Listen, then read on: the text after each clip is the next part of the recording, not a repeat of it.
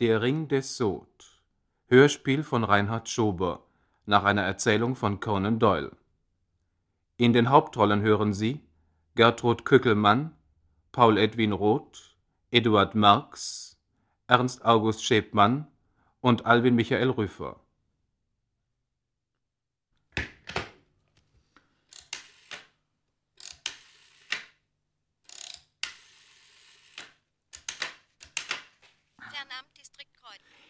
Äh, London CD 3588, Dr. John Smith.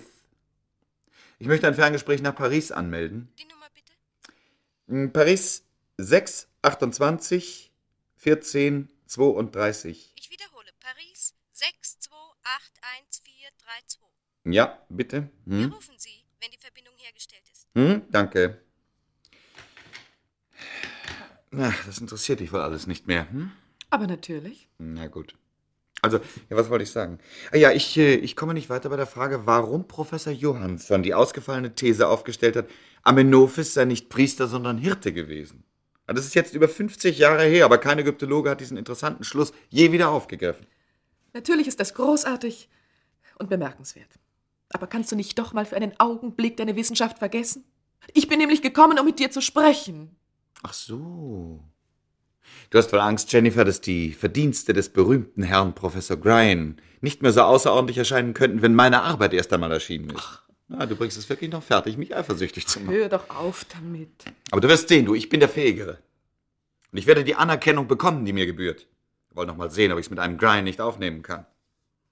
Du wirst dich an den Gedanken gewöhnen müssen, dass du einen berühmten Mann bekommst. Was soll das heißen? Natürlich nichts anderes, als dass ich dich endlich heiraten werde, sobald das Manuskript meiner Arbeit in Druck ist. Soll das eine Drohung sein? Eine Feststellung. Du kannst es auch äh, eine meiner unzähligen Liebeserklärungen nennen. Er hat dich übrigens nur durch mich kennengelernt. Er hat gar kein Recht auf dich. Genauso viel wie du. Unsinn. So. Und ich soll wohl überhaupt nicht gefragt werden. Aber natürlich frage ich dich. Wenn es soweit ist, dann wirst du dich auch schon richtig entscheiden. Du willst doch nicht etwa im Ernst behaupten. John, sei doch mal einen Augenblick lang vernünftig. Deshalb will ich ja gerade mit dir sprechen. Ich wollte dir sagen, Na, dass... wart erst mal ab. Wirst schon noch zur Vernunft kommen. Am Freitag bin ich wieder da und dann können wir uns in Ruhe zu Ende streiten. Ja? Äh, Croydon, 3588, Smith. Na gut, dann gehe ich eben. Ihr Gespräch nach Paris. Ich Das ist ja sinnlos. Moment bitte. Äh, ja, danke. Äh, Was sagst du? Dass ich gehe und dir eine gute Reise wünsche. Und viel Erfolg. Ah, ja, Wiedersehen. Äh, ich äh, ich rufe dich an, sobald ich wieder zurück bin. Hm? Ici Paris, Direction du Louvre. Verbinden Sie mich bitte mit dem Direktor, Monsieur Ratti. Wenn du dann Mhm. noch anrufen willst, du Starrkopf. Was sagst du? Direction du Louvre, Ratti. Ah, guten Morgen, Monsieur Ratti. Hier ist Smith, Dr. John Smith. Ah, Mr. Smith, wieder einmal in Paris. Nein, noch nicht. Aber ich habe vorzukommen, wenn der Papyrus des Amenophis nicht gerade wieder auf einer Wanderausstellung ist. Deshalb rufe ich nämlich an. Ach so, ja, äh, da will ich äh, gleich mal nachfragen. Einen Augenblick. Ja, bitte. Äh. Äh, Wann äh, würden Sie denn dann kommen, Mr. Smith? Ja, ich bin äh, morgen Nachmittag in Paris, also übermorgen am Donnerstag. Sehr wohl, äh, ich habe es notiert. Wie geht es übrigens mit Ihrer Arbeit? Ach, danke. Ich hoffe, dass ich das Manuskript in, äh, in drei Monaten fertig habe. Sehr gut, sehr gut. Merci bien. Also, äh, Mr. Smith, der Papiro ist da. Ah, Äh, schön. Die Rollen stehen Ihnen zur Verfügung, wenn Sie am Donnerstag kommen. Ich äh, werde die ägyptische Abteilung noch informieren. Ah, ich danke Ihnen für Ihre Bemühungen, Monsieur Ratti. Dr. John Smith lehnte sich zurück. Er starrte auf den Handschuh, den seine Hand nervös zerdrückte. An der Fensterscheibe gleiten Blätter vorbei, vom Zugwind des Wagens aufgewirbelt, gelbe und braune Blätter. Die Nachmittagssonne teilt die Elysee in eine warme und eine dunkle Front, die in der Mitte der Fahrbahn gegeneinander stehen. Smith sieht das alles nicht. Er denkt, dass der Zug aus Calais mit zehn Minuten Verspätung eingelaufen ist. Kostbare zehn Minuten. Er greift in seine Manteltasche und zieht ein Röhrchen heraus. Ich glaube, es wird immer schlimmer statt besser, wenn ich nur gesund bleibe. Er schiebt die Tablette auf die Zunge, aber sein Mund ist trocken. Krampfhaft versucht er zu schlucken. Ich hätte heute in Calais bleiben sollen nach dieser Überfahrt. Das erste Mal in meinem Leben seekrank. Eigentlich Unsinn, jetzt noch arbeiten zu wollen. Ich muss wieder zurück, so schnell wie möglich. Ob ich Fieber habe? Jennifer hat mir doch was sagen wollen. Warum habe ich nicht zugehört? Warum habe ich sie nicht reden lassen? Warum eigentlich nicht? Ach so, das Gespräch aus Paris. Aber was hat sie mir sagen wollen? Natürlich frage ich dich. Du wirst dich schon entscheiden, wenn es soweit ist. Deswegen will ich ja gerade mit dir sprechen. Ich wollte dir sagen, Warte erst mal ab, du wirst dir schon noch alles richtig überlegen. Am Freitag bin ich wieder da. Nein, Freitag ist eben zu spät, schon morgen. Ich muss mit dir reden. Ich hätte gar nicht fahren sollen, nicht so. Und jetzt werde ich auch noch krank. Ich bin gekommen, um mit dir zu sprechen. Ach so, du hast wohl Angst, dass die Verdienste des berühmten Herrn Professor Hör Grine... doch auf damit. Aber ich bin der Fähigere. Grine hat dich übrigens nur durch mich kennengelernt. Grind, grind, immer grind. Ich hätte nicht abreisen sollen. Ich hätte die ganze Arbeit nicht annehmen sollen. Ich hätte, ich hätte. Es ist sinnlos, die Möglichkeiten zu zerkauen. Sind wie Stroh zwischen den Zähnen. Ihm verdanke ich die Arbeit, dass ich der Fähigere werden konnte. Aber wenn ich durch ihn Jennifer. Grine hat dich nur durch mich kennengelernt. Er hat gar keinen Anspruch an dich. Er wird mich bestehlen, wie ich ihn bestohlen habe. Soll ich ihn hassen? Und wie groß habe ich vor zwei Jahren von ihm gedacht, nach unserem ersten Gespräch? Was kann ich für Sie tun? Ich habe eine Arbeit über die Hieroglyphen der Inschrift von El Kap verfasst. Würden Sie die Freundlichkeit besitzen, als Experte ein Urteil darüber abzugeben? Gerne, aber halten Sie das denn überhaupt noch für nötig? Ich bin kein Ägyptologe. Soviel ich weiß, ist das nicht Ihr erster Versuch auf diesem Gebiet. Ja, schon, Herr Professor, aber... Ich habe viele Ihrer Arbeiten gelesen. Sie haben ausgezeichnete Kenntnisse in den verschiedensten Richtungen. Ich schätze das hoch, aber ja, Sie müssen sich endlich spezialisieren. Nur so können Sie Ihr umfangreiches Wissen wirklich nutzbar machen. aber ich kann dafür im Augenblick die Möglichkeiten und Methoden noch nicht übersehen. Ich möchte Ihnen gerne in jeder erdenklichen Weise helfen, wenn Sie mein Angebot annehmen wollen. Welches Angebot? Hören Sie, ich habe Studien begonnen, zu deren Ausarbeitung ich nicht komme. Trotzdem ist mir viel daran gelegen. Ich möchte Ihnen das Material gerne zur Verfügung stellen und Sie bitten, endlich eine große Lücke in unserer Forschung zu schließen. Um was handelt es sich denn? Ein zusammenfassendes und ergänzendes Werk über die Amenophis-Forschung. Aber Herr Professor Amenophis ist eine der wichtigsten Figuren in der ägyptischen Geschichte. Ich weiß es. Und Sie wissen es auch. Ich will ihm sein Verdienst stehlen. Und er wird sich rächen. Mein Gott, was habe ich für Kopfschmerzen. Wenn ich nur wüsste, was Jennifer mir sagen wollte. Mit einem Ruck hält das Taxi vor dem Louvre. Der Chauffeur hat keine Zeit, den hinteren Schlag zu öffnen. Smith drückt ihm achtlos einen Schein in die Hand. Es ist viel Geld. So viel, dass der Chauffeur sich nicht wohl dabei fühlt. Aber Smith ist schon im Portal verschwunden. Guten Tag, Mademoiselle Janot. Ich hätte gerne... Ah, bonjour, Mr. Smith. Ich weiß Bescheid. Kann ich die Rollen bekommen? Oui, oui, sie liegen hier schon für Sie bereit. Aber der kleine Arbeitsraum wird zurzeit renoviert. Ach so, Sie müssen deshalb mit einem Tisch im großen Ausstellungsraum Vorlieb nehmen. das, äh, das ist ja nicht so schlimm. Wenn Sie durch die Besucher nicht so sehr gestört werden? Das glaube ich nicht. Äh, ich hätte noch eine Bitte. Könnte ich wohl ein Glas Wasser bekommen? Aber gerne, Mr. Smith.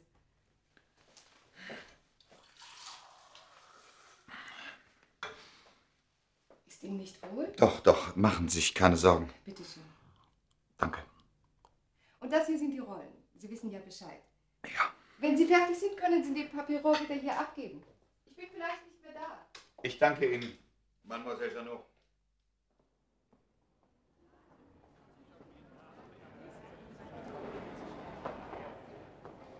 In der hinteren Ecke des großen Ausstellungsraumes, neben dem letzten Fenster, steht der Tisch. Smith geht zwischen den Vitrinen hindurch, die in der Mitte des Raumes hocken, gläserne Blöcke einer unwirklichen Dekoration. Er achtet nicht auf das, was hinter den Scheiben liegt. Gegenstände von übermenschlichem Alter, die Zeit atmen. Er sieht sie, aber er nimmt sie nicht wahr. Sie interessieren ihn nicht. Er hat Kopfschmerzen noch immer. Sein Spiegelbild zieht durch das Glas der Vitrinen, aber auch das dringt nicht bis in sein Bewusstsein. Er setzt sich an den Tisch und trinkt einen Schluck Wasser. Vorsichtig entrollt er den Papyrus. Seine Hände sind feucht. Noch einmal denkt er an das elende Gefühl in seinen Gliedern und dass er vielleicht doch krank werden wird. Eine Grippe? Dann hat er sich ganz auf den Papyrus konzentriert. Die Besucher, viele Touristen darunter, nimmt er nicht wahr. Die Geräusche gleiten an ihm ab. Er ist auf eine Stelle im Text gestoßen, die ihn fesselt. Gerade formt sich der Gedanke einer Ausdeutung. Er greift nach dem Bleistift. Da wird sein Interesse abgelenkt. In die monotone Gedecktheit der Geräusche springen Worte seiner Muttersprache. Sieh doch nur mal diesen Mann da drüben. Der ist aber merkwürdig. Wie eine Mumie. Ja, ja, genau, das ist es. So antik. Wirklich kurios. Ob man so wird, wenn man immer mit diesen Antiquitäten zu tun hat? Smith weiß nicht warum, aber spontan bezieht er diesen herausfordernden Dialog auf sich selbst. Er fährt herum. Da stellt er fest, dass die beiden gar nicht ihn ansehen. Sie stehen halb mit dem Rücken zu ihm. Das muss ein Ägypter sein. Warum auch nicht? Ein übrig gebliebenes Ausstellungsstück aus der Zeit von Moses. du, Georgie, wir müssen aber gehen. Carter wartet auf uns. Wie spät ist es eigentlich? Diese halbgebildeten Touristen. Ein fürchterliches Volk. Ein antiker Ägypter aus der Zeit des Moses. Was haben die nur für Vorstellungen? Und doch wendet er sich noch einmal um nach der Richtung, in welche die beiden gesehen haben. Dort macht sich einer der Museumswärter an der Beschriftung einer Mumie zu schaffen. Ob das ein neuer Fund ist? Vielleicht haben sie dann auch neue Papyrusrollen gefunden. Da wendet sich der Museumswärter etwas um, sodass sein Gesicht im Halbprofil zu sehen ist. Und Smith muss einen Ausruf der Verblüffung unterdrücken. So etwas. Wirklich, die beiden hatten gar nicht so Unrecht. Scharfe, fast starre Züge, breite Brauen, rundes Kinn. Wie eine Kopie der Statuen und Bilder, die hier überall zu sehen sind. Der Mann muss wirklich Ägypter sein. Schon allein seine Figur, dieser Schulteransatz und das enge Becken. So einfach klassisch. Aber das ist doch nicht möglich. Das gibt es doch heute gar nicht mehr. Smith ist fasziniert und verwirrt. Er steht auf und geht hinüber. Ich muss mit ihm sprechen. Ich muss wissen, was das für ein Mensch ist.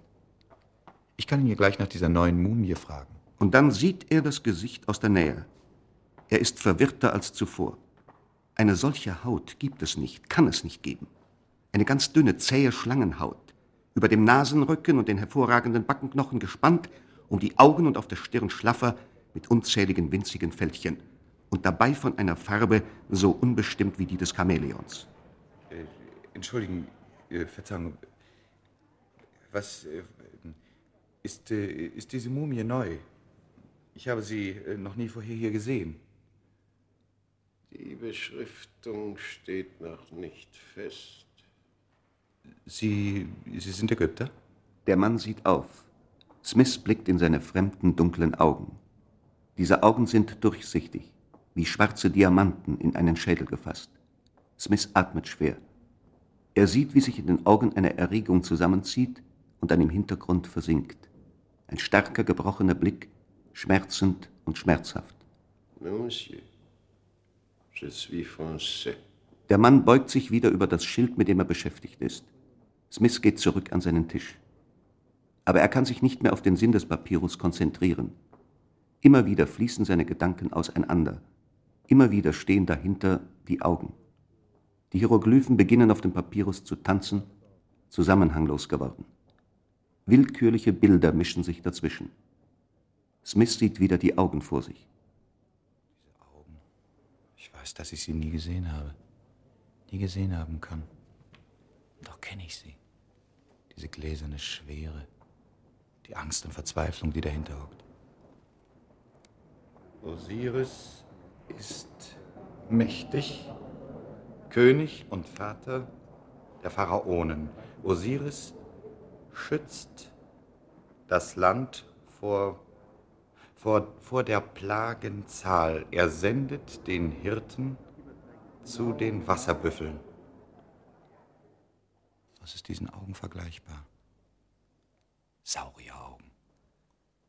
Aber ich habe nie das Auge eines Sauriers gesehen. Ich will Ihnen alle erdenkliche Hilfe geben. Wo sind die Beweise, dass Champollion von Amenophis gewusst Ich hat? gebe Ihnen das Geheimnis, mein Geheimnis. Arbeiten Sie damit. Es ist eine Kostbarkeit. Etwas erinnert mich in diesen Augen. Wenn ich mich doch besinnen könnte. Zum Greifen nah, qualvoll nah. Soll das eine Drohung sein? Wenn ich erst Erfolg habe, du wirst es dir schon noch überlegen. Gerade deshalb wollte ich mit dir sprechen. Ich habe es überlegt. Mein Gott, was ist denn noch mit mir los? Sein Kopf schmerzt unerträglich. Er nimmt eine Tablette und trinkt einen Schluck Wasser. Er fühlt, dass er so keine Ruhe finden wird. Er muss den Mann noch einmal sehen, sich vergewissern, ihn ansprechen. Er wendet sich wieder um. Doch der Museumswärter ist verschwunden. Smith steht auf und geht durch die anschließenden Räume bis in die Halle. Nirgends ist der Mann zu sehen. Als Smith an seinen Tisch zurückkommt, ist er etwas ruhiger. Auch die Kopfschmerzen lassen nach.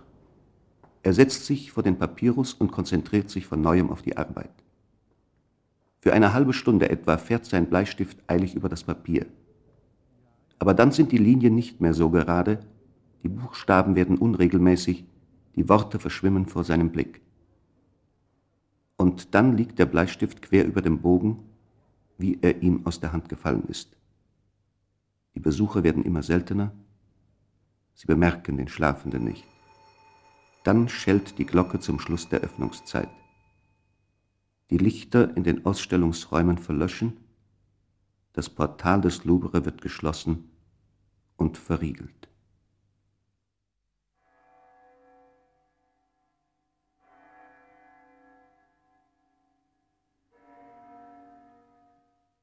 Weiß liegt das Licht des Mondes auf der Südfront des Louvre, fällt durch die Fenster und teilt die Räume in scharf umrissene Lichtinseln und Meere aus Dunkelheit. Hinter dem Tisch im großen Ausstellungsraum der ägyptischen Abteilung richtet sich eine zusammengesunkene Gestalt auf. Habe ich denn die Schreibtischlampe noch ausgeschaltet? Dann hätte ich auch gleich ins Bett gehen können. Na, was ist denn der Schalter?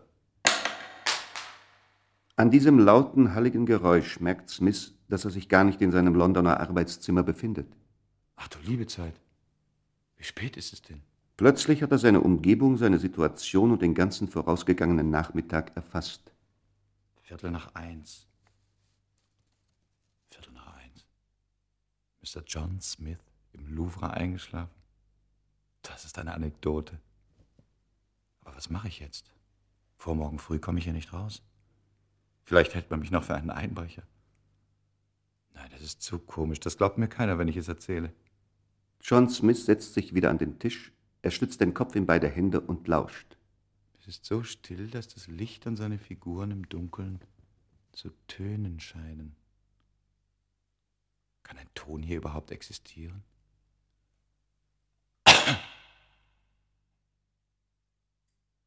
Diese Stille? Großartig.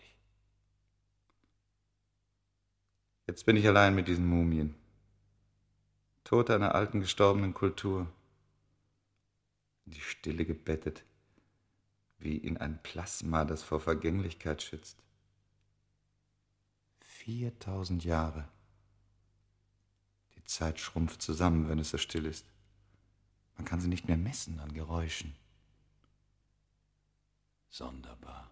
Smith schüttelt den Kopf. Dann denkt er, wie es wohl wäre, wenn Jennifer jetzt bei ihm säße. Versonnen sieht er die Flucht der Räume entlang. Im zweiten und dritten Raum ist das scharf geschnittene Spiel von Licht und Dunkel noch deutlich zu erkennen. Weiter hinten fließt alles in einer silbernen Dämmerung zusammen, die immer dunkler wird. Das kann doch keine optische Täuschung sein. Dort am Ende der Flucht. Ruckartig beugt er sich nach vorn.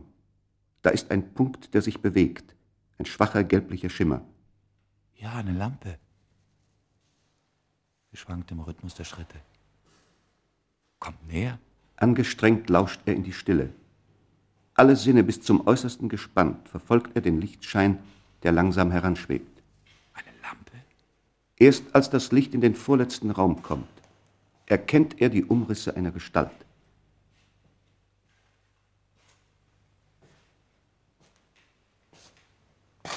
Das ist der. Nein. Doch, dieser geheimnisvolle Museumswärter. Aber was sucht der Mann ausgerechnet hier? Um diese Zeit? Der Mann stellt die Lampe in die Mitte des Raumes neben eine der Vitrinen. Dann geht er hinüber zu der Mumie, an der er sich am Nachmittag zu schaffen gemacht hat. Er nimmt sie von dem Gestell und trägt sie vorsichtig neben die Lampe. Er legt sie auf den Boden und beginnt sehr behutsam, die Bandagen abzuwickeln. Das ist ja nicht möglich. Die neu angekommene Mumie. Der Mann führt seine Tätigkeit mit so verblüffender Geschicklichkeit aus, als sei er mit der Kunst des Mumifizierens seit je vertraut. Er bemüht sich nur darum, den Kopf und die Schultern des Toten freizulegen, und zum Vorschein kommt das Gesicht einer Frau. Mein Gott, diese Frau. Woher kenne ich dieses Gesicht? Es erinnert mich. An wen erinnert mich dieses Gesicht? Smith starrt auf die Mumie. Ist das nicht die Frau, die er liebt? Aber das ist doch nicht möglich. Das ist absurd. Ausgeschlossen. Er sieht, wie der Mann vor ihrem Gesicht niederkniet und es in starrer Verzückung betrachtet. Dann kommt der Mann wieder zu sich, als erwache er aus einem zeitlosen Traum. Er setzt die Lampe auf ein Gestell, das eine Vitrine mit alten Ringen trägt. Drei kleine Schlüssel probiert er vergeblich. Dann gibt das Schloss der Vitrine nach. Er greift hinein und träufelt aus einer Dose einige Tropfen Flüssigkeit auf einen Ring. Eine feine Dampfwolke steigt auf. Unwillig wirft der Mann den Ring in die Vitrine zurück und greift nach einem anderen. Beim vierten Ring bleibt das Zischen aus. Er macht die Probe noch einmal, keine Reaktion. Erregt beugt sich Smith vor. Der Mann zuckt unter dem knarrenden Geräusch zusammen. Er schnellt empor wie ein Leopard. Keine Bewegung. Aber, aber Ich wollte. Kommen Sie aus der Ecke! Ach, Sie. Nun kommt Ihnen in Ihrer Neugier teuer zu stehen. Um Gottes Willen, Mann. Nun seien Sie doch vernünftig, stecken Sie das Messer ein. Ich will Ihnen ja gar nichts tun, ich, ich will nur hier raus. Ah, wirklich? Ach so, Sie haben recht. Es ist gar nicht mehr nötig. Ich habe ja, was ich suchte.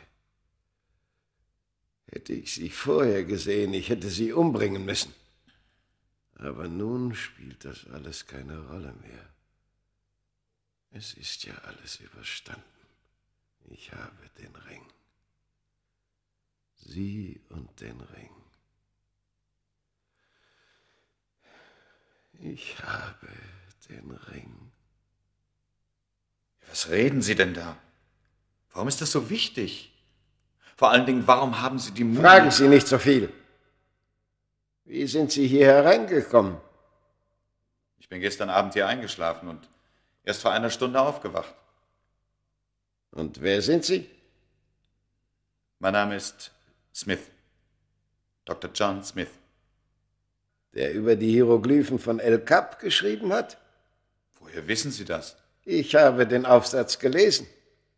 Ich habe alles gelesen, was über das alte Ägypten geschrieben worden ist. Und was Sie schreiben, ist alles richtig. Einer der sonderbaren Zufälle. Woher wollen Sie denn das wissen? Weil ich es miterlebt habe. Aber das begreifen Sie doch nicht. Nein. Das ist auch nicht wichtig. Jetzt nicht mehr. Ich habe den Fluch gebrochen. Endlich kann ich zu ihr. Zu wem? Ihr großen Götter. Wie habt ihr mich gestraft für meine Schuld? Nun reden Sie doch mal vernünftig. Ich verstehe nicht, was Sie meinen. Was wollen Sie verstehen? Wer ein Menschenleben lebt, der kann das nicht verstehen. Für den ist der Tag ein Tag und das Jahr ein Jahr. Aber 4000 Jahre sind für Sie nicht 4000 Jahre, sondern etwas, das man in Bücher schreibt. Wem 4000 Jahre eine lebende Hölle waren, dem werden alle Wichtigkeiten klein und unbedeutend. Mein Gott, wie reden Sie denn? Sie tun ja.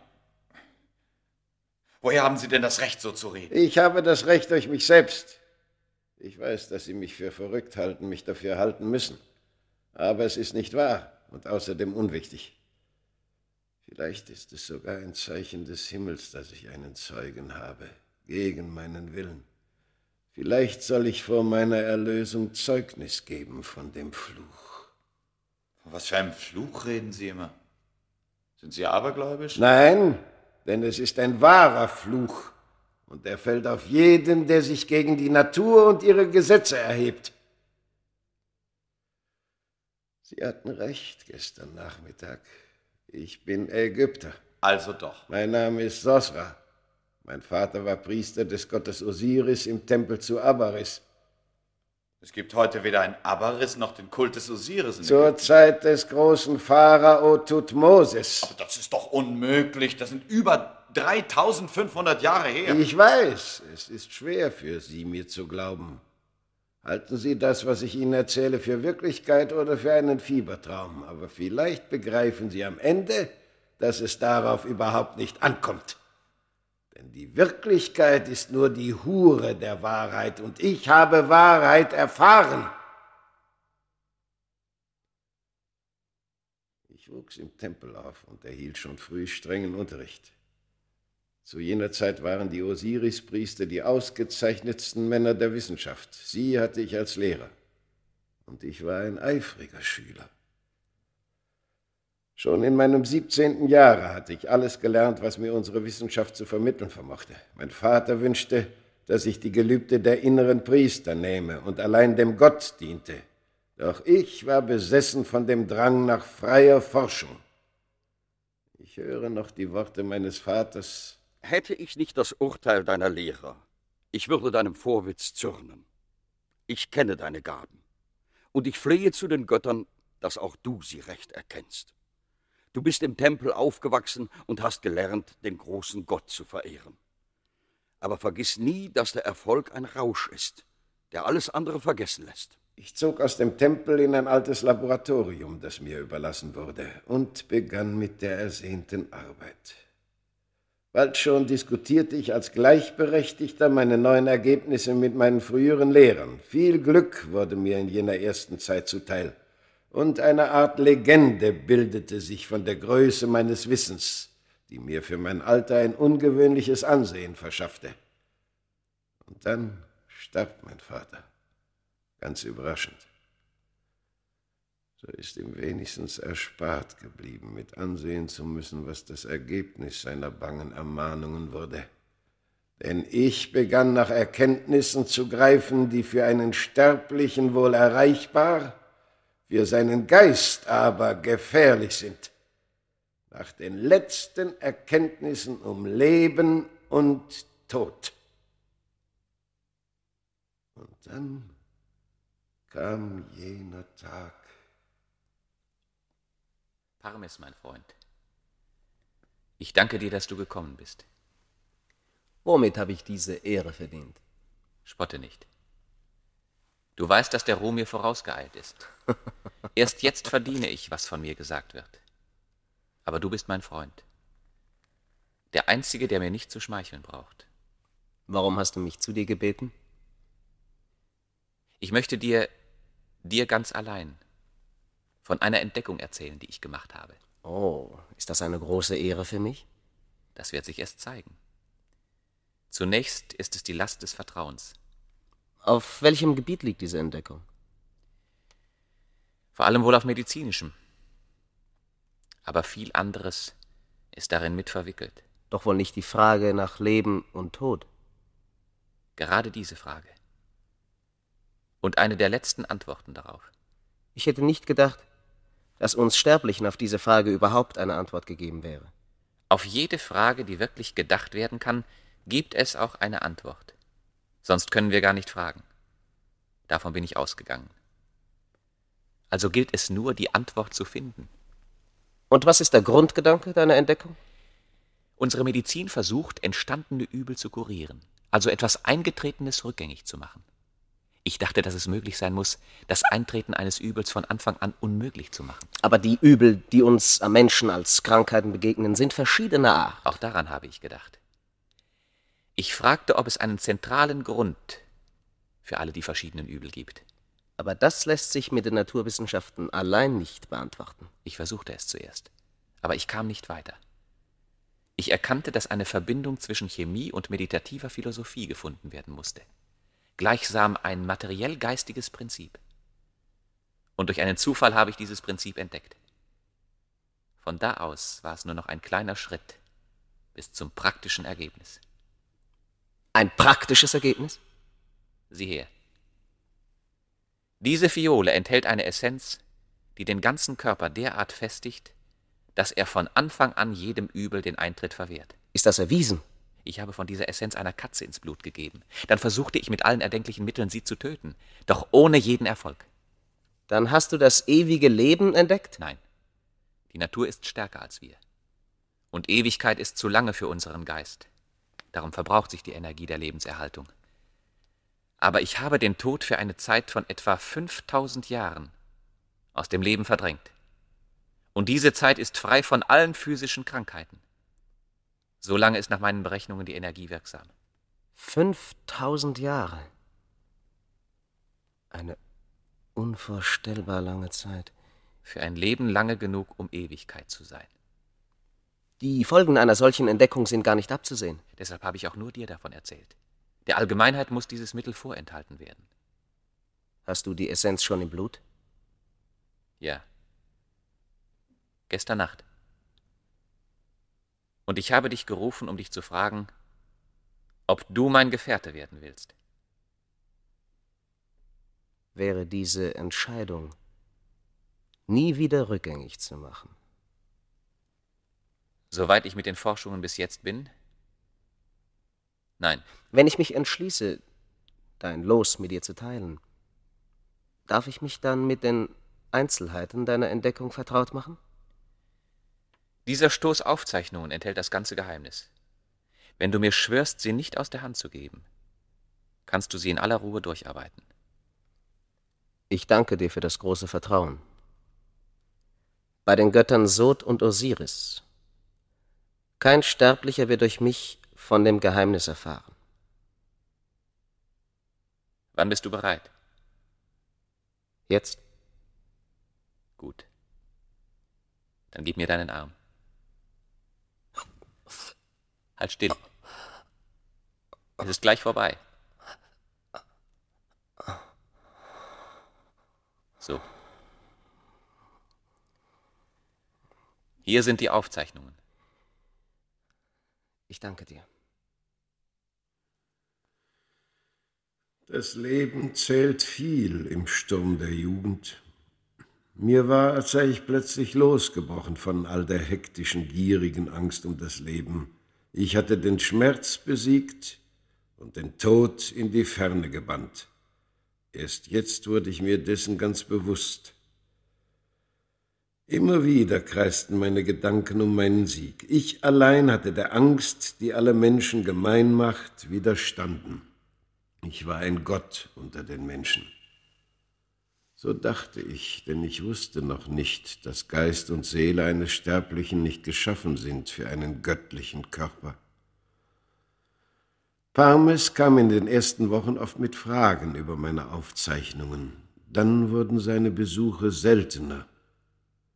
So ging ich eines Tages in den Tempel des Sod, um nach ihm zu fragen. Sosra? Ich hatte dich nicht erwartet. Es scheint so. Du hast dich lange nicht sehen lassen. Ach, ich habe viel gearbeitet. Etwas Interessantes? Ja, sehr. Aber es wird wohl noch lange dauern, bis ich ein Ergebnis finde. Um was geht es? Vielleicht kann ich dir helfen. Nein, danke, es ist, äh, das, das ist nicht nötig. Äh, Bist du eigentlich mit meinen Aufzeichnungen fertig? Ja. Ich wollte dir die Rollen in den nächsten Tagen bringen. Jetzt kannst du sie ja gleich mitnehmen. Du bist der Einzige, der sie kennt. Es ist doch eigenartig. Bei den entscheidenden Entdeckungen muss man immer auf die große allgemeine Anerkennung verzichten. Hast du nicht dein und mein Leben dafür? Schon. Aber dazu ist meine Arbeit wieder nicht vollkommen genug. Was meinst du damit? Es fehlt noch etwas. Wirklich Herr sein, auch das Mittel selbst beherrschen. Vielleicht wäre der Tod dann endlich ganz bezwungen, allein vom Willen beherrscht. Und. Und? Ich mag mit dieser Arbeit noch nicht anfangen. Ich will mir die Zeit der Entspannung nicht verderben. Hier sind deine Rollen. Wohlbehalten und geordnet. Niemand hat sie gesehen. Danke. Du siehst angestrengt aus. Willst du dir nicht auch etwas Entspannung gönnen und mich in die Stadt begleiten? Nicht jetzt. Ich kann jetzt nicht. Ich überredete ihn, mich wenigstens bis an die Straße zu begleiten. Wir sprachen von der Sicherheit unseres Landes und dem Eroberungssturm der Hyksos. Hast du auch gehört, dass die Befestigung unserer Stadt ausgebaut werden soll? Das stimmt. Ich soll zum Bau der neuen Anlagen Berechnungen machen, für den Gouverneur. Der Gouverneur hatte ich gesprochen? Nicht er selbst, sein Bote. Die plötzliche Aufregung in seiner Stimme befremdete mich, aber ich dachte nicht weiter darüber nach. Wir waren zur Straße gekommen und meine Aufmerksamkeit wurde von etwas anderem gefangen. Sieh mal, da drüben. Die Händlerkarawane? Nein, dort. Ja, da, die Sänfte. In der Sänfte saß eine Frau, deren Schönheit und Anmut mir den Atem raubte. Ich sah, wie sich das Gesicht meines Freundes verdunkelte. Seine Reaktion machte mich neugierig. Wer ist das? Die Tochter des Gouverneurs. Kennst du sie denn? Ja. Und? Was und? Interessierst du dich etwa für sie? Dann mach dir nur keine falschen Hoffnungen. Sie hat ihre eigenen Ansichten über Männer, sie empfängt sie erst gar nicht. Ach so. Jetzt verstehe ich. Was meinst du? Was verstehst du? Die Sänfte verschwand in einer Seitenstraße. Ich wollte gerade über die enttäuschte Bitterkeit meines Freundes lachen, da sah ich sein Gesicht und erschauerte vor seinem Blick. Ich wusste noch nicht warum, vielleicht hatte mich die unerwartet dunkle Tiefe erschreckt. Er fasste sich schnell und verabschiedete sich. Als er gegangen war, fühlte ich eine große Erleichterung. Zu Hause brachte ich die Berechnungen für den Gouverneur zu Ende. Aber ich hatte nicht vor, sie schon herauszugeben. Der Bote kam. Ich schickte ihn zu seinem Herrn zurück und ließ sagen, es bedürfe einer persönlichen Besprechung, um alles gewissenhaft zu klären. Mit großer Spannung erwartete ich den Erfolg meiner Botschaft, und wie durch ein Wunder verlief alles genau nach meinem geheimen Wunsch. Der Gouverneur bestellte mich in seinen Palast. Der sonst so schroffe und unnahbare Mann empfing mich mit allen Ehren. Die Unterredung war noch nicht beendet, als ein Diener uns unterbrach und eine Botschaft brachte. Das Gesicht des Gouverneurs blieb unverändert. Höflich bat er mich am nächsten Tag noch einmal zu kommen, da er jetzt sofort ins Lager der Armee müsse. Ich war auf dem Weg aus dem Palast, als ich aus einem Seitengang jene Frau kommen sah, deren Schönheit mein Herz seit dem Tage zuvor gefangen hielt. Ich verzögerte meinen Schritt. Ihr seid Sosra, der große Gelehrte? Ihr bringt mich in Verlegenheit. Schöne Frau. Sage ich nein, so lüge ich, denn ich bin Sosra. Sage ich ja, so muss ich mich selbst groß nennen. Verlangt ihr das von mir? Welch eine bescheidene Antwort für einen Mann, der wohl wissen muss, wie groß sein Ruhm in unserem Lande ist. Mein Vater hat euch sehr bemüht. Ich hoffe, ihr seid nicht zu ungehalten darüber. Wie sollte ich ihm zürnen? Verdanke ich nicht allein dieser Bitte eure Bekanntschaft? Darf ich doch mit der schönsten Frau sprechen, die unter der Sonne der Isis und des großen Osiris blüht. Oh, jetzt schmeichelt ihr und verbietet mir zuzustimmen. Schmeicheln ist mehr zu rühmen, als die Wirklichkeit darbietet. Seid ihr denn ein Traum? Wie anders könnte ich sonst schmeicheln, da meine befangenen Worte nicht vermögen, der Wirklichkeit gerecht zu werden? Nun bin ich in der gleichen Verwirrung, in der ihr gewesen seid. O verzeiht mir. Ich war unbedacht, denn ich tat, was ich zuvor bei euch verwarf. Was ist aller Verstand gegen das Geschenk eurer Gegenwart? Ihr habt noch weiterhin bei meinem Vater zu tun? Er wurde in das Lager der Armee abgerufen, ehe wir unsere Unterredung beenden konnten. So werde ich morgen zur gleichen Stunde noch einmal hierher kommen. Oh, dann seid nur pünktlich, Gelehrte, denn ihr seid zu einem königlichen Beamten. Hatte ich wirklich schon erreicht, was ich so ersehnte? Ich wartete auf den neuen Tag, voll Ungeduld und verzagt zugleich. Ich konnte nicht schlafen, ich sah nur ihr Bild vor mir, hörte ihre Stimme, wusste, dass ich sie besitzen musste. Der Mittag des anderen Tages kam. Ich ging in den Palast des Gouverneurs. Ein Diener geleitete mich zu eben dem verschwiegenen Raum, in dem ich tags zuvor mit dem Gouverneur gesprochen hatte. Oh, ich, ich hatte nicht erwartet. Meinen Vater hattet ihr erwartet, nicht wahr? Ja. Er ist noch nicht hier, aber er wird kommen. Ihr erinnert euch an den gestrigen Tag? Er wurde in das Lager der Armee berufen. Dort ist er auch jetzt. Soll ich warten?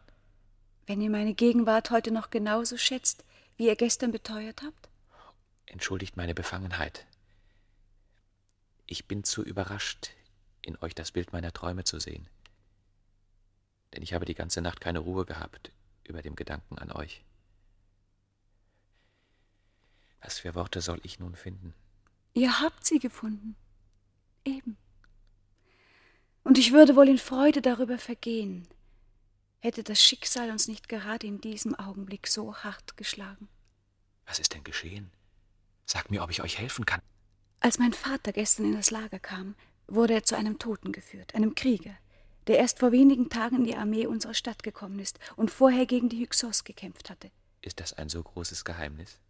Er starb durch die weiße Pest. Aber vorher versuchte er aus dem Lager zu entkommen. Und so hat er die Seuche auch in den Außenteil der Stadt geschleppt. Das ist eine grausame Nachricht. Doch warum spracht ihr von einem Unglück für uns? Mein Vater hat beschlossen, mich morgen, ehe die Tore der Stadt wegen Ansteckungsgefahr geschlossen werden, nach Memphis zu schicken, damit ich vor der größten Gefahr sicher sei. Morgen sagt ihr. Ja, morgen in der Frühe. Und so ist dies das letzte Mal, dass wir uns sehen. Oh, Sosra, ich habe Angst um euch. Das Schicksal ist grausam. Ich hatte gehofft, ihr könntet. Aber warum sollen die Götter gnädig sein? Warum kann ich nicht bleiben? Atma, schöne, liebe Atma, hör nicht auf zu sprechen, sag es, sag alles. Und du wirst mir geraubt, noch ehe ich dich besessen. Ja, ich liebe dich. Nicht erst seit dem gestrigen Tag. Ich kenne und verehre dich schon lange. Doch du warst viel zu vertieft in deine Arbeit. So habe ich auf dich gewartet. Wie habe ich diese Zeit herbeigesehen, die mit dem gestrigen Tage beginnen sollte, und nun. Ist das wahr? Kann das wahr sein? Oh, ihr Götter. Atma, ich kann es noch nicht glauben. Ich träume. Ja, du träumst, mein Geliebter. Und wenn du aus diesem Traum erwachst, sind wir getrennt. Und statt meiner wird das weiße Gespenst vor deinem Lager wachen und warten, dass es zuschlage. Nun gut. Da meine Arbeit einen Sinn bekommen hat, soll sie auch ihren Zweck erhalten. Ich erzählte Atma von meiner Entdeckung und der Essenz. Zuerst war sie ungläubig erstaunt. Doch sie verstand alles, was ich ihr erklärte. Dann zeigte sie sogar Begeisterung und Eifer. Niemand weiß bis jetzt von deiner Entdeckung, sagst du? Nein, niemand. Außer Außer wem? Parmes, der Priester des Sod. Ihm habe ich es gesagt und von der Essenz gegeben. Er ist mein Freund. Warum sagst du denn nichts? Was hat dich so erschreckt? Wann willst du es denn tun? Heute noch. Gleich. Hast du dich nie gefragt, ob es recht ist? Recht gegen die Götter, den Tod so zu hindern? Aber Atma, was soll diese Frage jetzt? Die Zeit drängt. Warum sollte es Unrecht sein? Die Götter haben uns die Länge unseres Lebens zugemessen, damit die Lebensdauer im Gleichgewicht mit unserer Person sei. Wie kommen wir dazu, dieses Gleichgewicht zu stören? Was gibt uns das Recht, uns über diesen Willen zu erheben? Wenn du schon vom Willen der Götter sprichst, sie haben mich das Geheimnis finden lassen. Sie haben bewirkt, dass wir uns gefunden haben. Ist das nicht ein Zeichen gerade jetzt, da der Tod in unsere Mauern dringt? Aber alle können ein solches Leben nicht haben. Das sagst du selbst. Warum gerade wir? Weil ich das Mittel gefunden habe. Gibt uns das allein das Recht zum Gebrauch? Dir vielleicht, aber mir? Hast du Angst? Ja, Sosra. Ich habe Angst. Aber wovor? Hast du Angst, so lange mit mir zusammenleben zu müssen? An mich gefesselt zu sein durch das Leben einer Ewigkeit? Nein, Sosra. Ich habe Angst vor eben diesem Glück. Ich zweifle, dass uns die Götter so viel Glück gönnen. Und ein nachfolgendes Unglück könnte ich nicht ertragen. Atma, meine Geliebte, was soll denn geschehen können? Gibt es Schlimmeres als unsere Trennung? Ja, die Angst. Aber wovor? Das kann ich selbst nicht sagen. Was würde es auch ändern? Vielleicht ist es die Angst, dass wir nicht allein sein werden. Parmes, lass mir Zeit, Sosra. Bei deiner Liebe zu mir, lass mir ein wenig Zeit. Aber die Zeit drängt. Warte bis morgen früh, dass ich die Nacht über im Gebet zur großen Isis erforschen kann, was der Wille der Götter ist. Nein, dränge mich nicht. Gib mir Zeit bis morgen. Nur diese eine Nacht. Aber du wirst morgen nach Memphis reisen. Erst am Mittag. Komm um die dritte Stunde in den Garten. Ein Diener wird dich führen. Dann sage ich dir meine Entscheidung. Diese eine Nacht muss ich dir gewähren. Aber ich bin unruhig. Denk an mich. Denk an unser Glück. Ich werde daran denken. Sei nicht traurig. Ich zweifle nicht an dir. Ich liebe dich mehr als mein Leben, glaube mir. Und sag kein Wort zu meinem Vater. Was ich dann noch mit dem Gouverneur besprach, ich weiß es nicht mehr. Wir waren beide nicht mehr bei der Sache. Ganz still lag ich auf meinem Lager, als die Nacht kam. Zu viel war an diesem Nachmittag auf mich eingestürmt. Atma liebte mich. Ein unendliches Leben in Atmas Liebe. Das war die glückselige Vorstellung, die dann den Schlaf über meine Erschöpfung breitete. Ein heftiges Klopfen an meiner Tür weckte mich. Ich dachte, ich hätte die Zeit verschlafen, als ich die Helle des Tages sah. Noch etwas benommen vom Schlaf öffnete ich die Tür. Da stand der Bote des Gouverneurs. Entsetzen lag auf seinem Gesicht. Ich rannte in den Palast des Gouverneurs. War es denn möglich, in dieser Nacht, in der ich geschlafen hatte? Krampfhaft zwang ich mich zur Ruhe. Mit einem Blick namenloser Verzweiflung empfing mich der Gouverneur. Er geleitete mich zur Kammer seiner Tochter. Ihr kennt die Geheimnisse der Natur besser als ich. Ist irgendeine Hoffnung? Ich sah sie auf dem Ruhebett liegen, ihr Kopf hoch in Kissen gebettet und mitten auf der totenblassen Stirn ein kleiner, scharlachroter Fleck. Sie ist bewusstlos. Noch am Leben. Aber Hoffnung ist keine mehr. Die weiße Pest. Was soll ich Ihnen von den Qualen der nachfolgenden Zeit erzählen? Ich war außer mir, fieberte, stand im Delirium, mein ganzer Körper war zerrüttet, und doch lebte ich, denn die Essenz brannte in meinen Adern. Nie hat ein Verirrter in der Wüste sich so nach einem Trunk gesehnt, wie ich nach der Erlösung durch den Tod, ein Dürstender, der nicht einmal verdursten kann und zum ersten Mal erschauerte ich vor dem Atem des Fluchs, der mich anhauchte. Du hast das Sterben verwirkt, denn du hast den Tod geschändet. Etwa drei Wochen war es her, dass man Atma bestattet hatte. Da wurde mir ein Rätsel gelöst. Parmes kam herein. Es war Nacht. Er blieb im Schein der Lampe stehen und blickte auf mich nieder. Ein eigenartiges, irres Leuchten stand in seinen Augen. Du warst da, als sie starb? Ja. Warum fragst du? Warum hast du sie nicht gerettet? Mein Gott, quäl mich doch nicht mit solchen Fragen. Meinst du, ich hätte es nicht getan, wenn ich es gekonnt hätte? Es war zu spät. Sie hat dich geliebt. Dich allein. Mich hat sie zurückgestoßen. Was redest du da? Ich habe sie geliebt. Geliebt wie mein Leben. Ich habe um sie geworben und sie wies mich ab. Sie liebte schon damals nur dich. Du hast es nicht bemerkt, du hast gearbeitet. Aber ich musste alles mit ansehen, immer mit der bohrenden Hoffnungslosigkeit. Darum verschenkte ich mein Leben, meinen Tod an dich. Beides war mir nichts mehr wert. Dennoch hoffte ich, du würdest auch ihr Leben verlängern und mir damit Zeit geben, sie zu gewinnen. Und im gleichen Augenblick wusste ich, wie verfehlt diese Hoffnung war, denn sie würde immer nur dich lieben. Nur dich und nicht mich, solange du bei ihr bist. Parmes. Armer Freund, das wusste ich alles nicht. Du hast sie auch geliebt? Dann kannst du verstehen, was ich in den letzten Tagen gelitten habe. Oh, Parmes, wir Narren. Wir haben den Tod als unseren Feind bekämpft. Er war vernichtet, als wir ihn brauchten. Nun bist du mein Gefährte, nicht mehr im Glück, sondern im Unglück. Lange wird es dauern, bis wir sie wiedersehen. Im Reich der langen Schatten. Nicht wir, du. Du allein. Ich gehe zu ihr. Was meinst du zu ihr? Hast du die Essenz in deinen Adern vergessen? Nein, ich habe sie nicht vergessen. Aber ich habe das Ergebnis meiner Arbeit erreicht. Schneller als ich dachte. Welches Ergebnis? Ich arbeitete dort weiter, wo du aufgehört hast. Nun bin ich durch deine Essenz nicht länger gebunden. Vielleicht habe ich sogar einmal daran gedacht, dass ich dich töten könnte. Aber jetzt kann ich mich töten. Ich kann sterben zu ihr ins Reich der langen Schatten. Ich werde sie sehen. Werde sie lieben können, ohne die Gefahr deiner Gegenwart. Du wirst leben. Lange leben. Du wirst uns viel Zeit geben. Nein! Sag mir bitte, sag mir das Mittel. Nein. Sag mir die Formel. Nein. Parmes, ich bitte dich bei der Liebe zu den Göttern. Nein. Lass mir nicht dieses Leben. Doch. Hast du denn kein Mitleid? Willst einen Unschuldigen richten und verdammen? Parmes, ich flehe dich an. Du brauchst kein Mitleid. Du hast hier ihre Liebe gehabt. Tröste dich damit. Du grausamer Mensch. Hast du mir nicht mit einem Blick alles geraubt, was meine Hoffnung war?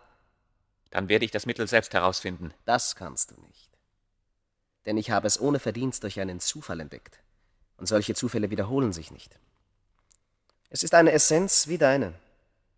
Aber du wirst sie niemals bekommen. Sie ist eingeschlossen in den Ring des Sod. Wo ist der Ring des Sod? Auch das wirst du niemals erfahren. Und nie wirst du ihn finden. Du hast das Leben gewonnen. Du hast sie und ihre Liebe gewonnen. Und wer hat am Ende gesiegt? Ich lasse dich in diesem Leben. Ich eile zu ihr. Ich erschauerte, als mir am folgenden Tag wirklich sein Tod berichtet wurde. Verzweifelt machte ich mich an die Arbeit. Ich wollte, ich musste das Geheimnis finden. Ich suchte unter seinen Aufzeichnungen, fand auch hier und da einen Anhaltspunkt, doch das letzte Ergebnis blieb mir versagt. Ich versuchte nun den Ring des Sod, von dem er gesprochen hatte, zu finden, aber ehe ich allen Möglichkeiten nachgehen konnte, wurde ich jäh unterbrochen. Die Hyksos waren weit in das Land eingedrungen und hatten den Widerstand meines Volkes gebrochen. Abaris wurde erobert. Ich geriet in Gefangenschaft und wurde als Sklave an den Euphrat geschleppt. Als ich nach 200 Jahren wieder nach Abaris kam, fand ich nichts als Sand und einige Trümmer, die vom Sand noch nicht ganz verschlungen waren. Öde ragten sie in die Weite hinein. Hier etwas zu finden war ausgeschlossen. Noch einmal begann ich die ersehnte Lösung zu suchen. Doch auch diesmal hatte ich keinen Erfolg. Jeder Versuch, die Formel zu errechnen, das Geheimnis zu lösen, war aussichtslos geworden. Ich musste mich mit dem Gedanken abfinden, die endlose Zeit zu überdauern, bis die Kraft der Essenz in meinen Adern verzehrt war. Und doch blieb meine Fantasie die ganze Zeit über von der Hoffnung einer vorzeitigen Erlösung gefangen. Ich sah Rom fallen, ich gehörte weder zu den Siegern noch zu den Besiegten. Ich sah die Revolutionäre auf den Barrikaden stehen in dieser Stadt, aber ihre Ideen waren nicht die meinen und ihr Mut war mir fremd. Ich erlernte alle Sprachen der Welt und lebte mit ihren Veränderungen, aber mein Herz sprach eine andere Sprache. Ich sah Menschen sterben, sah sie in Todesqualen sich winden, hörte sie schreien, und doch beneidete ich selbst die Unglücklichsten unter ihnen. Zum Ende des letzten Jahrhunderts, als die archäologische Forschung in der Wissenschaft aufblühte, erwachte ich aus meiner Lethargie. Noch einmal glimmte der schwache Funke einer absurden Hoffnung auf. Es könnte vielleicht etwas gefunden werden, was mir helfen würde. Ich las alles, was über das alte Ägypten geschrieben wurde. So las ich auch Ihren Aufsatz. Vor etwa drei Monaten sah ich in einer wissenschaftlichen Zeitung eine Notiz. Ich ging in die Universität und suchte den Ägyptologen Professor McFarlane auf. Mein Name ist Stelton. Ich habe vorhin eine Notiz im archäologischen Beobachter gelesen, die mich sehr interessiert. Sie meinen die Funde im alten Aberris? Ja, Herr Professor. Mein französischer Kollege Mélin hat die Ausgrabungen gemacht. Ich habe durch ihn davon erfahren und die Notiz selbst geschrieben. Können Sie mir dann vielleicht privat nähere Auskunft geben? In welcher Hinsicht? Sie haben von einem außergewöhnlichen Ring gesprochen, der bei einer Mumie gefunden wurde. Ja, es handelt sich wahrscheinlich um eine weibliche Mumie, was auch den Schmuckgegenstand rechtfertigt. Die Mumie befand sich in einer sonst leeren Grabkammer. Nur ein steinernes Täfelchen und der Ring lagen auf der Brust der Toten. Wissen Sie zufällig, was auf dem Täfelchen steht?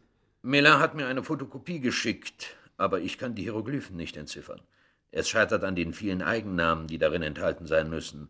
Nur etwas von weißer Seuche habe ich bis jetzt herausgefunden. Kann ich die Fotokopie einmal sehen? Ja, bitte. Hier. Ich traute meinen Augen nicht. War das ein Wunder oder Erbarmen der Götter? Ungläubig starrte ich die Zeichen an, doch es gab keinen Zweifel. Atmas Totentäfelchen. Bitte. Aber ich interessiere mich vor allem für den Ring. Das ist mein Spezialgebiet. Ach ja, der Ring. Es handelt sich allem Anschein nach um keinen gewöhnlichen Ring. Das Erstaunliche ist, dass er einen mit Flüssigkeit gefüllten Hohlkristall enthält und, äh, ja, denken Sie nur, aus Platin ist. Also doch. Was meinen Sie? Äh, es handelt sich wirklich um eine erstaunliche Seltenheit. Der Ring ist kein Schmuck, sondern ein kultischer Gegenstand. Es ist der Ring des Sod. Originell, sehr originell. Des Sod? Ja. Wie kommen Sie gerade auf diesen Gott? In Abaris standen zwei Tempel, ein Osiris-Tempel und ein Tempel des Sod. Seit der zweiten Dynastie hatten die Priester Ringe als Wahrzeichen, Platinringe, und zwar die des Osiris mit einem Smaragd, die des Sod mit einem Kristall. Das ist ja hochinteressant. Haben Sie dafür Belege? Ja. Wollen Sie nicht einen Artikel im archäologischen Beobachter schreiben? Äh, schreiben Sie für mich. Ich bin nur Privatforscher. Aber etwas anderes. Wo kann ich den Ring sehen? Ich weiß es nicht genau. So viel mir Milan gesagt hat, verhandelt er mit dem Louvre in Paris wegen der Übernahme der Funde. So wurde ich Wärter im Louvre. Wie teuflisch weise hatte Parmes den Ring versteckt. Wusste er doch, dass wir uns scheuen, auch nur in die Vorkammer eines Grabes einzudringen. Und nun habe ich den Ring in Händen. Der Fluch ist gebrochen. Ich bin erschüttert. Sie haben ein unwahrscheinliches Schicksal gehabt. Es ist ein unvorstellbares Leben. Eine Qual, deren letzte Nacht gekommen ist. Aber das können Sie doch nicht tun. Das dürfen Sie nicht tun. Ihr Leben zusammen mit Ihrem Wissen ist ein unersetzlicher Wert. Das können Sie doch nicht alles ungenutzt zerstören. Es geht nicht um Wissen und Wissenschaft, es geht um die Erlösung.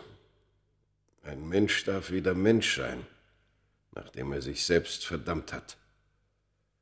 Wissen Sie, was das bedeutet? Der Ägypter bückt sich und zertrümmert den hohlen Kristall auf den Steinen des Bodens. Mit einem scharfen Splitter schneidet er sich in den Unterarm, dass das Blut langsam hervorquillt und betupft die Wunde. Smith ist unfähig, ihn zu hindern.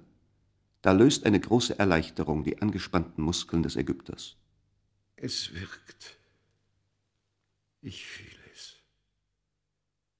Den Göttern sei Dank, dass sie mir endlich verziehen haben.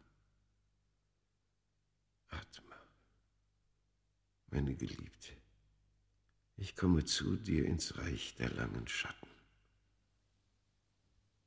Als Smith am nächsten Mittag in einem Hotelzimmer erwachte, konnte er nicht erklären, wie er dahin gekommen war. Das Erlebnis der vergangenen Nacht hing über ihm wie ein ungelöster, verschwommener Albtraum. Hatte er im Fieber fantasiert? Mit schwerem Kopf machte er sich auf die Reise zurück nach London. Herr Doktor, Sie sind schon wieder zurück? Ja, erstaunt Sie das so? Ja, Sie wollten doch erst morgen wiederkommen. Sie haben gar keine Nachricht gegeben. Jesus, wie sehen Sie denn aus, Herr Doktor? Sind Sie krank? Na, Ist Ihnen nicht wohl? ich glaube, ich war schon krank, als ich nach Paris fuhr. Soll ich den Arzt holen? Nein, nein, so schlimm ist es nicht. Nur eine Grippe. Smith ging in sein Arbeitszimmer. Auf dem Schreibtisch lag die Zeitung. Mehr aus Gewohnheit nahm er sie auf und blätterte sie achtlos durch. Da blieb sein Blick an einer Meldung haften. Braut Muna hat keine Angst vor Attentaten. Schwiegermutter grollt, Ex-Gattin prophezeit Unheil. In der Nacht vom Dienstag zum Mittwoch ereignete sich im Louvre in Paris ein sonderbarer, bisher nicht ganz geklärter Zwischenfall. Am Mittwoch früh fand man in der ägyptischen Abteilung die am Vortag aus Abaris eingetroffene Mumie aus dem Fund des Forschers Miller. Der Kopf der Mumie war enthüllt und stark von der Luft angegriffen. Über der Mumie liegend fand man die sterbliche Hülle eines Museumswärters, dessen Körper sonderbarerweise die gleichen Verfallserscheinungen aufwies. Wahrscheinlich hat der Angestellte versucht, die Mumie zu stehlen.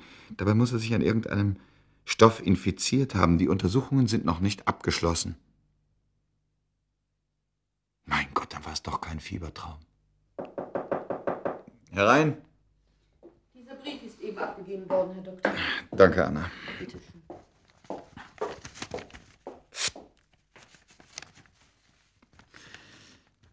Ihre Verlobung geben bekannt Jennifer McLean und Dr. Ralph Grein, Professor für Ägyptologie. London, Mittwoch. Drei Wochen lang war es nicht entschieden, ob John Smith überleben würde. Er brauchte mehrere Monate, um von einer Grippe zu genesen, deren eigenartige Heftigkeit den Ärzten ein Rätsel blieb.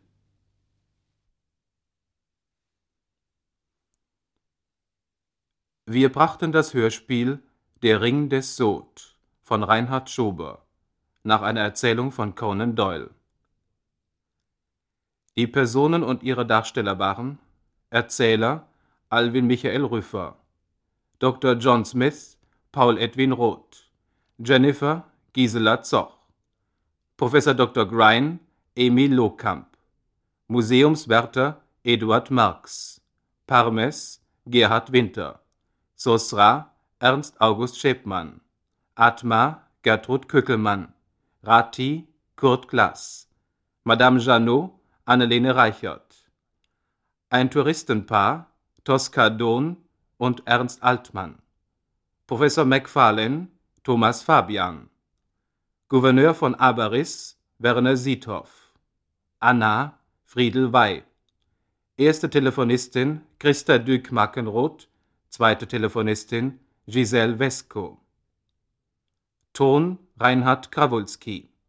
Regie Matthias Neumann